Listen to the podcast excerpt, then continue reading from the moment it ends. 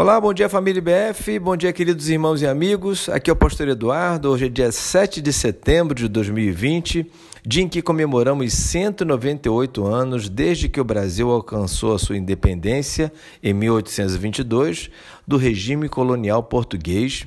E estou mais uma vez com você para uma nova mensagem da série Cidadão da Terra mais Cidadão do Céu este empreendimento que só existe para manter a sua fé mais viva neste tempo de pandemia causado pela chegada do novo coronavírus.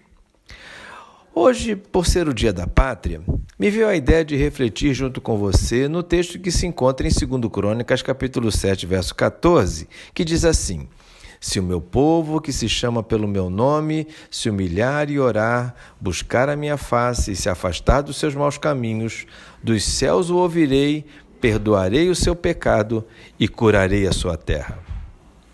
Aqui encontramos uma espécie de conselho que Deus dá a Salomão por ocasião da consagração do templo que ele havia construído para o Senhor e que se torna precioso para o nosso tempo. No contexto do versículo, percebemos claramente que Deus havia se agradado do templo construído, mas que o seu maior interesse era o coração das pessoas. Tanto naquele tempo quanto nos dias de hoje, Deus espera a mesma coisa. Antes de construirmos coisas magníficas para Deus, precisamos ter um coração magnífico para Deus. Neste versículo que li, encontramos quatro verbos que retratam bem o que significa esse coração magnífico: humilhar, orar, buscar e afastar.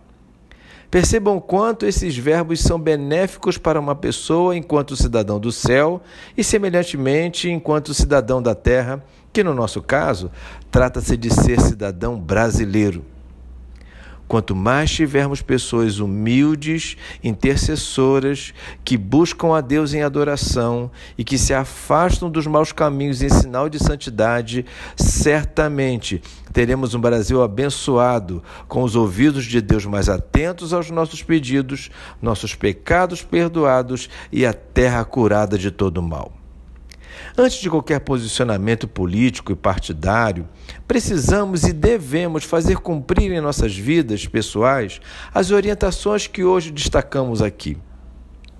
Pessoa humilde, que ora, que busca a Deus e que se afasta do mal, possui fé firme, inabalável, capaz de ser forte para ajudar o Brasil a ser um país abençoado mais ainda do que é. Fico por aqui. Feliz por ser brasileiro e por saber que podemos ajudar o Brasil a ser um país melhor a partir do nosso compromisso pessoal de sermos mais humildes, mais intercessores, mais adoradores e mais santos.